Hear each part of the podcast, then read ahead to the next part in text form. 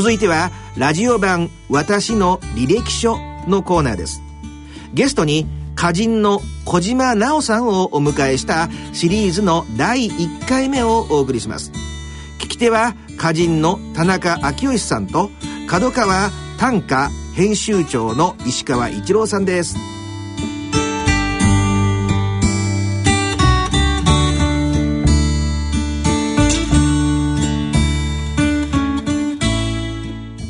今回は、えー、歌人の小島奈緒さんをお迎えしてお送りしてまいります。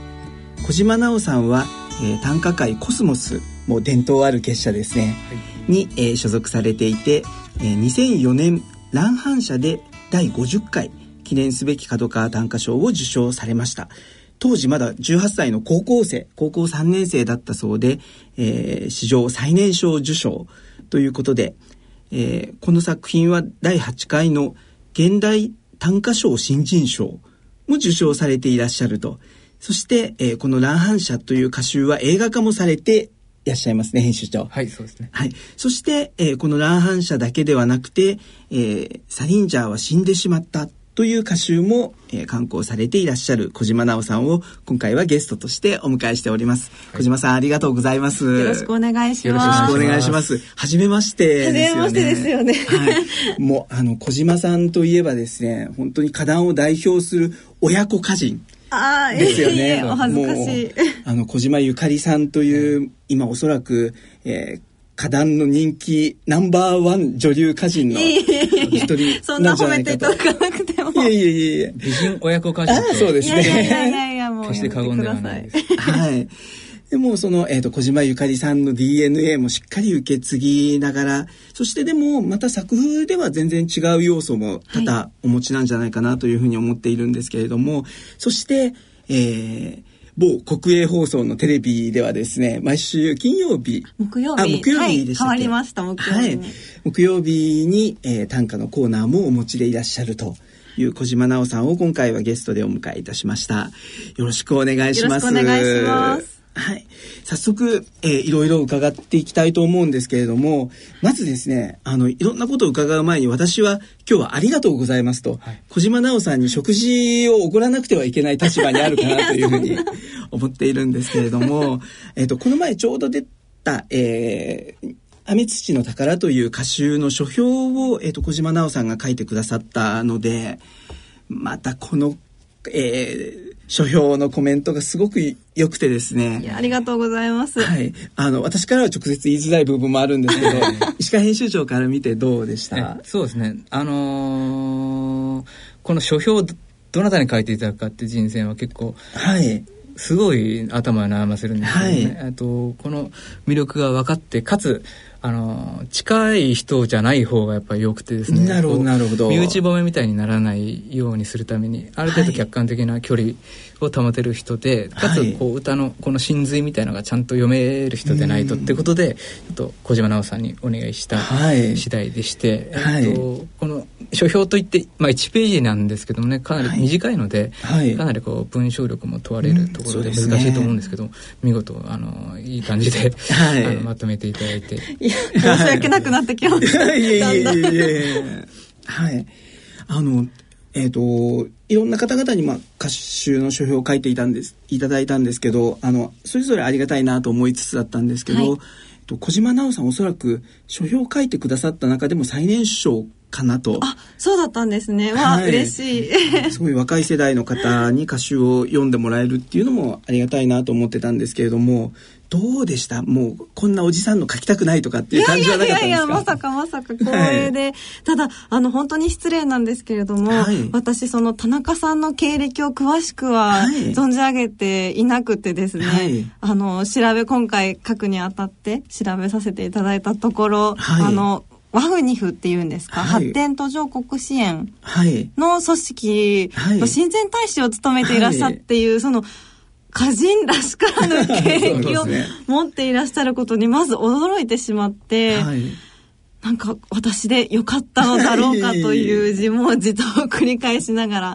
書きました。はい、で多分そういうこう特殊な歌人らしからぬご経歴のせいか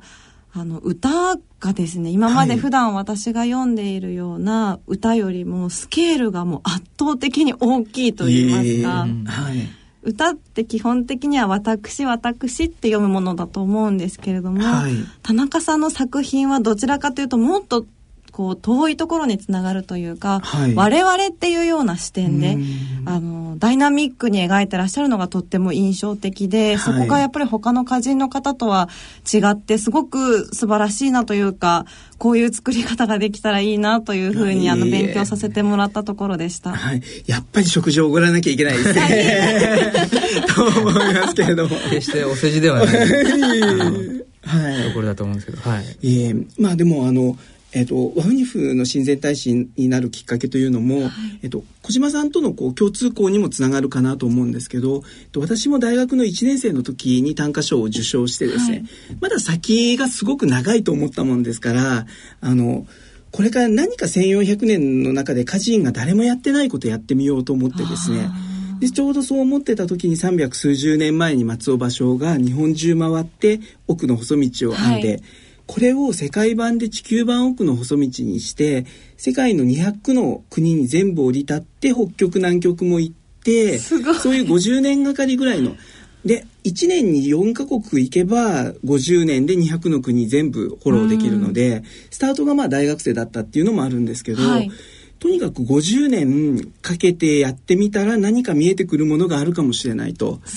で、その地球版奥の細道を作ろうと思って、もう口だけじゃなくてせっせと本当に回ろうとしたりもしながら、えっ、ー、と、行ってるうちに出会ったものをシーカにしていこうっていう感じで、少しずつ回り始めたんですよね。えー、行動に移せるっていうのはすごいですよね。はい、もうでも、あの、やっぱ誰もやってないことにはまあ、大学生だったっていうのもあってとにかくひたすら挑戦をしてみようと思ってですね。いや羨ましい、はい、なかなかそんな勇気は出ないです。いえいえいえいえいえいえいえ。はい。という感じであのこちらはこう世界に出ながらというのも意識したんですけれども、えっと、小島さんの場合はもうお母さんが有名な小島ゆかりさんという本当にもう歌手もたくさん出されていてという歌人の方でありますけれどもそういうお母さんを持たれた、えー、少女としてというか、もしくは、えっ、と、まあ、お母さんもなかなか日常生活で歌人とこう、意識されてるわけではないかもしれないので、でね、はい、はい。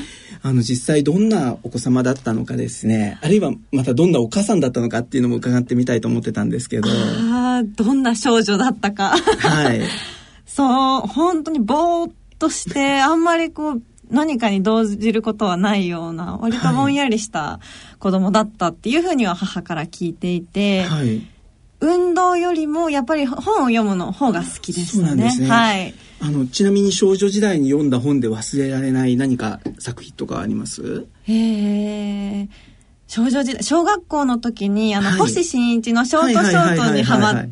で、あのー、多分、学校の、あ、塾だったかな？塾の問題集の中に抜粋されて出てきた時に、はい、もう問題どころじゃないと続きを読ませてくれっていうような気持ちになって、そこで星新一さんの本を全部買って読み始めて、そこからだんだん本が好きになりました。そうなんですね。はい。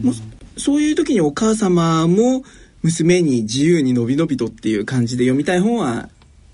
まあ自由に読んでいてっていう感じだったんですかね。そうですね。あの運動が何しろあのできなかったと言いますか苦手だったのでせめて本でも読みなさいよというような